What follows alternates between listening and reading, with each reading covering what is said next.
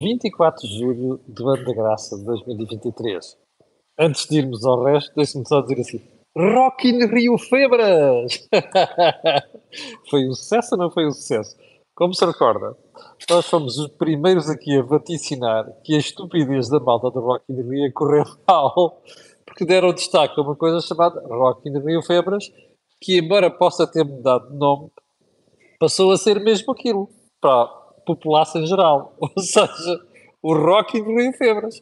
E foi um sucesso. Eu tive pena de não ter estado lá, mas quero dar os parabéns à organização e, sobretudo, à malta que teve a coragem de ir lá e fazer aqui um sucesso. Bom, como dizia há bocadinho, uh, a Cor do Dinheiro do dia 24 de julho do ano da graça de 2023. O meu nome é Camilo Lourenço e, como sempre, estou aqui às 8 da manhã para lhe tentar ajudar a perceber os factos económicos e políticos.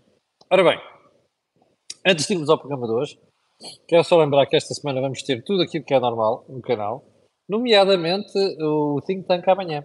Vai ser feito à distância pelo Jorge Marrão, que está fora do país, mas não deixaremos de o agraciar com a sua, uh, dele e do Joaquim, belíssima análise de economia e política nacionais, versão semanal. Bom, vai ser às 17h30, obviamente.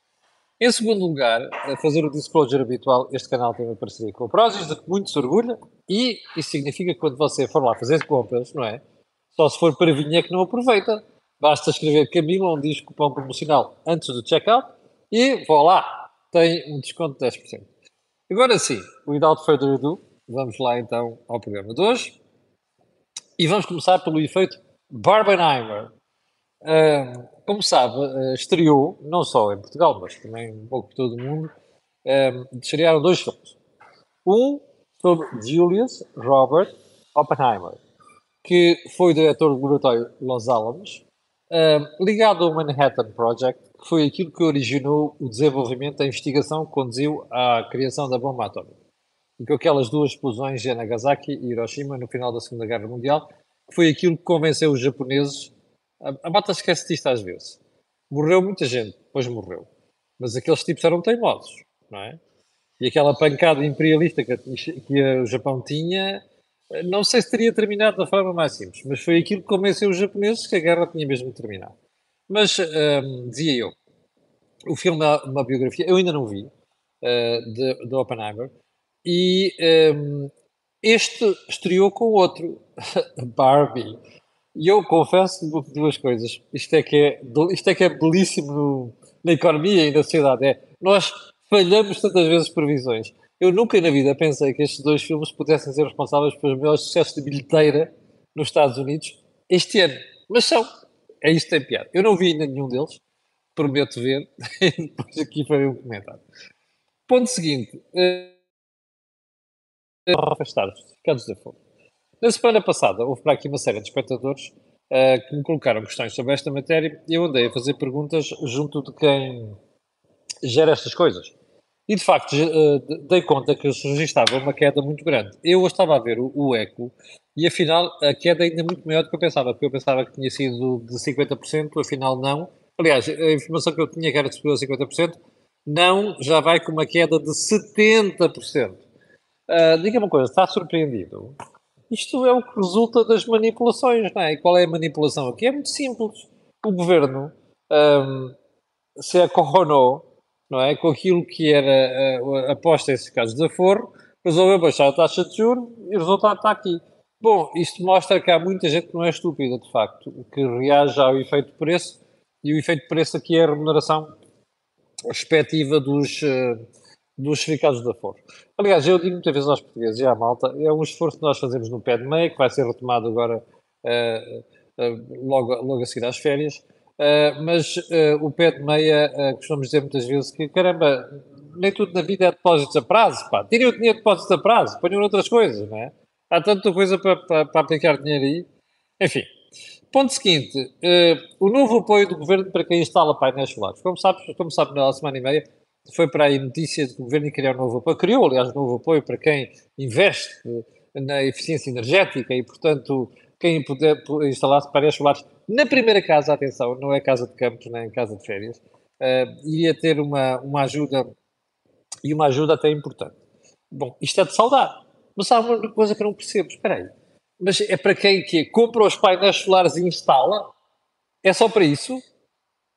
Estava a falar com o malta do setor na semana passada e dizia-me assim: Ó oh, Camilo, você lembra lá ao governo que já há muita gente que tem painéis solares em leasing. Faites la liaison. A EDP, por exemplo, tem uma bela solução, passa publicidade, não é? Uh, e eles não me encomendaram este sermão. Uh, a EDP tem um bom, um bom, programa, e não sei se as outras têm. Estou a falar da EDP, que não sei se as outras têm, estou a falar daquela que conheço. Tem um bom programa para quem quer instalar painéis solares e não paga o valor total, paga em leasing, daquilo que é a fatura mensal. Então esta gente não contribui para a eficiência energética? Sabe o que é que é? É bullshit. É leis e apoios feitos em cima do joelho e sem consultar gente que percebe do setor. Percebe? Aposto consigo, singelo conta dobrado. Ponto seguinte. Então não é que nem todos os arguidos da Operação Picoas ainda foram ouvidos? Hum. Quando é que esta marmelada começou? Já viu? Uh, pronto, vamos voltar a esta questão. Mas é só para lembrar, ok? Vamos voltar a esta questão. Uh, malta que está no ensino secundário e que fez exames de acesso, atenção, começa hoje o período para o concurso nacional de acesso ao ensino superior. Começa hoje, vai até 7 de agosto, salvo Atenção, não deixe para amanhã o que pode fazer hoje. Bem, vamos então para os assuntos mais importantes de hoje, assumindo que estes não eram importantes. E vamos para. Ah, vou dizer que o programa de hoje vai ser essencialmente sobre as eleições espanholas e, aliás, como sabe, Espanha é um assunto que nós damos aqui muito, muito destaque regularmente, mas um, também vai ser sobre o impacto em Portugal. Já lá vamos. Porquê? Porque está aqui uma previsão que eu tinha feito aqui há uns 4 meses, salvo erro, e que está a cumprir. Quando o governo começou com aquela mania de criar o, IVA zero para 46 produtos. Uh, o, não sei se já reparou, mas o preço do azeite disparou. Mas disparou mesmo. E eu, eu faço compras na minha casa e, e, e, conheço muito bem, sou muito sensível à variação de preço na grande distribuição. Um, e também não é só aqui, mesmo quando você compra coisas por grosso, já nota uma, uma, uma subida muito grande. O preço do azeite subiu e subiu muito. Porquê? Porque a produção mundial, dos quais Portugal e Espanha têm um peso muito grande, um, não tem corrido bem. E não tem corrido bem por causa da seca do ano passado, e como já percebeu, este ano mantém-se a situação. O que significa que nós provavelmente vamos continuar a assistir uma subida acentuada de preço nos próximos tempos. Bom, mas não é coisa única. Porque na semana passada também, se não se, se, não se, se, recorda, eu fiz aqui uma previsão para o comportamento dos cereais, nomeadamente o trigo, e disse-lhe que com alguma probabilidade o preço do trigo ia disparar por causa da história do bloqueio aos cereais da Ucrânia. Bom, dito e feito. Estava a ver votações no fim de semana e o preço do trigo subiu 9% apenas na semana passada. Uh, para quem estava com aquela babugem toda, que a inflação está sob controle, há, há novidades sobre isso, vamos falar sobre isso amanhã, para onde é que vão as taxas de juros, mas talvez seja o assunto mais importante amanhã. Mas dizia eu, para quem estava com aquela babuja que está tudo encaminhado para os preços estarem a baixar, hum, enfim, não sei se é bem assim. Ponto seguinte, as jogadas da Segurança Social na Secretaria, perdão, não é na Secretaria, é no Tribunal. Vou mostrar aqui a manchete hoje do público, muito boa manchete do público. Dá os parabéns. Diz assim: Segurança Social vai ficar impedida de escolher tribunais para pleitear contra os cidadãos. O que é que isto quer dizer? Imagine que você tinha um problema com a Segurança Social. E a Segurança Social manda uma carta a dizer assim: Você deve tanto. E você acha que não deve tanto. Você diz: Bom, não é assim. E eles: É assim. Você: Ah, é? Então vamos para o tribunal. Sabe o que é que acontecia? A Segurança Social pode escolher o tribunal onde quer pleitear. Agora imagine que você está em Faro, com um bocado de azar, pode levar com uma ação no Tribunal de Vieira do Minho. Não sei se é Vieira do Minho tem tribunal assim, mas, por exemplo, Praga, percebe? Aliás, o público cita aqui um exemplo de um senhor de Lisboa cuja ação posta pela Segurança Social era em Mirandela. Está a ver? É simpático, não é? Você anda para aí os 500 km, você, mais o seu advogado. Já imaginou os custos disto? Isto era uma jogada da Segurança Social. Chama-se isto uma jogada porca. Não tem outro nome. Uma jogada porca. Percebe? O Tribunal Constitucional já se pronunciou 15 vezes sobre esta marmelada. E eu só espero que haja a coragem de mudar isto. Porque isto é uma falta de respeito monumental para denegar justiça. Depois nem toda a gente tem dinheiro para estar a fazer deslocações, pagar hotéis e pagar advogados. Bom, ponto seguinte. Deixa-me ir daqui à agenda. Uh, as eleições em Espanha. O que é que sai das eleições espanholas? Um bloqueio, instabilidade. E deixe-me lá ir aqui à, à relação de, de, lugares, a distribuição de lugares, para nós percebermos isso. Desculpe lá. Hum, não tenho aqui agora à mão. Bom, ah, não, tenho sim, senhor. Então é assim: PP, 136 lugares. Abaixo, muito abaixo do que se previa o que mostra que isto hoje em política é muito difícil fazer previsões. Segundo, o Vox com 33 lugares. Uh, o, o, PP tem um ganho muito, novo, muito grande. Tinha 89 deputados, passou para 136. O Vox tinha 52, caiu para 33. A Sumar, que não tinha nas novas eleições anteriores, que era Unidas Podemos, uh, sai de lá com uh, 32, não, 31 um, e é uma queda. E é uma queda face aos 35, suponho eu, que tinha na versão anterior. E depois o PSOE, que tem 122 lugares e cai, cai de forma significativa. Bom, uh, no Senado, que é, a segunda, que é a Câmara Alta do Parlamento das Cortes Espanholas, uh, o PP tem 109 e o PSOE 83. Bom, o que é que se pode tirar daqui? Ninguém sabe. Honestamente e de forma um, plain talk, ninguém sabe. E quem diz que sabe neste momento um, pode tirar o cavalinho da chuva. E porquê é, que, porquê, é que, porquê é que se diz isto? Primeiro, repare, uh, o PP pode tentar investidura, como uh, Ferro disse ontem uh, na, no, no, no, comício, no, no discurso que fez a seguir perante os seus, uh, os seus apoiantes. A questão é saber o que é que vai suceder no Parlamento. E aqui há a possibilidade de haver uma série de bloqueios. Primeiro, Sanches, que com o Sumar ficam muito longe da maioria absoluta, que são 176 lugares, pode tentar reeditar aquilo que fez nos últimos anos, que é, além de se ter juntado ao Unidas Podemos, foi negociar com partidos regionalistas, por exemplo, o Bildu, que é só o sucessor, sucessor, aliás, que é o braço político da ETA, é bom não esquecer isto, e, e também com os catalães. Bom, qual é o problema desta vez? É que isto não chega. E, portanto, uh, Sanches, para fazer uma coligação, vai ter que ir buscar uma série dos partidos pequeninos, e inclusive alguns radicais. Com uma dificuldade. É que desta vez a coisa vai fiar fino para os acordos com os partidos jornalistas. Por exemplo, o País Basco vai ter eleições daqui a poucos meses. E o Bildu já fez saber, um, Pedro Sanches e ao PSOE, que hum, quer ali um referendozito. Um referendozito para independências. Mas, desta vez, como dizia há bocadinho, para poder fazer governo, Sanches precisa de ir a outros radicais de outras regiões. Uma delas é Catalunha. E a Catalunha tem lá uns tipos de Junts. Sabe o que é o Junts? O Junts é o partido daquele camarada chamado Carles Puigdemont, não é? Que anda fugido à justiça espanhola. E cuja imunidade parlamentar no Parlamento Europeu foi-lhe retirada há poucas semanas. Lembras-te de ter falado disso aqui? Portanto, estes partidos, para poderem satisfazer o seu eleitorado, vão vender a alma. A alma e a mãe. E a avó se tiver ainda. Percebe? Bom, o que significa que vai ser muito difícil.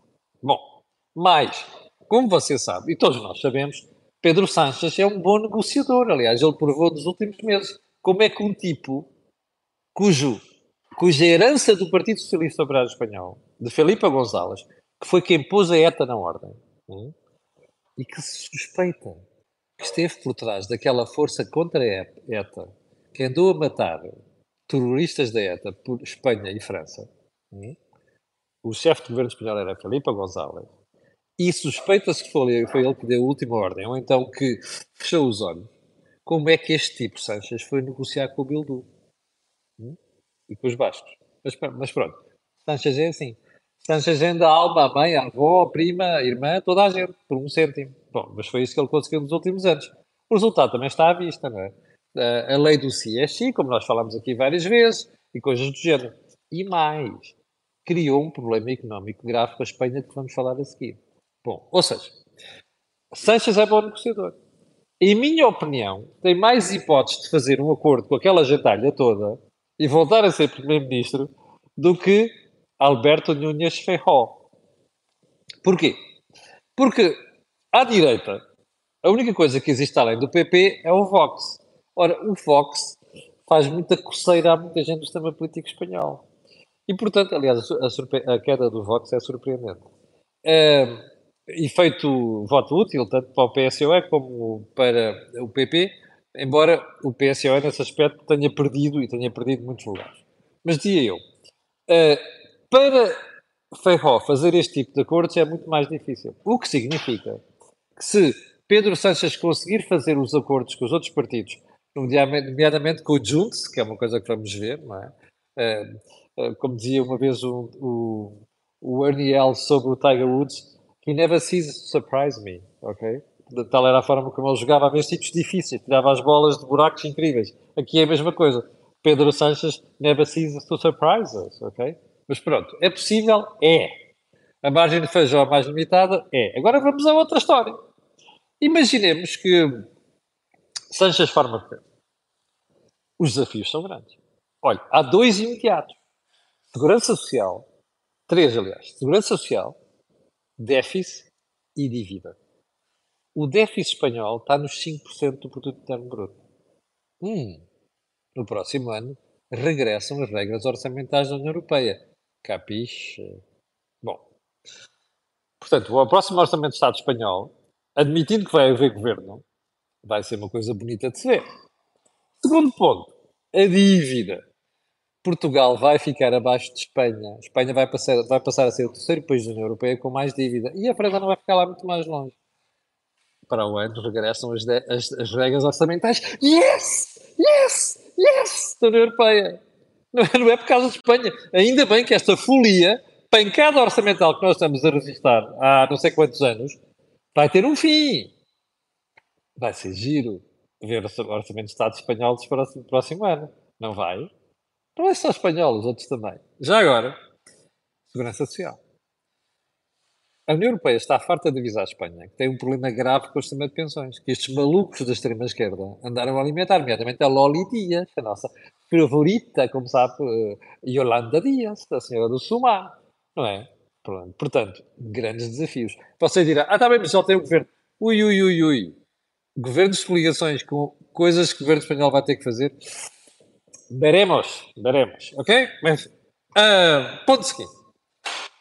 Então agora imagino que nada disto funciona nos próximos meses. Vai haver novas eleições. Olha, se houver passarem dois meses sem, sem, sem conseguirmos ter um primeiro-ministro, novas eleições na Espanha. Já aconteceu. Não é da última vez. Certo? Também não é novidade. Bom, é isso que nós temos pela frente.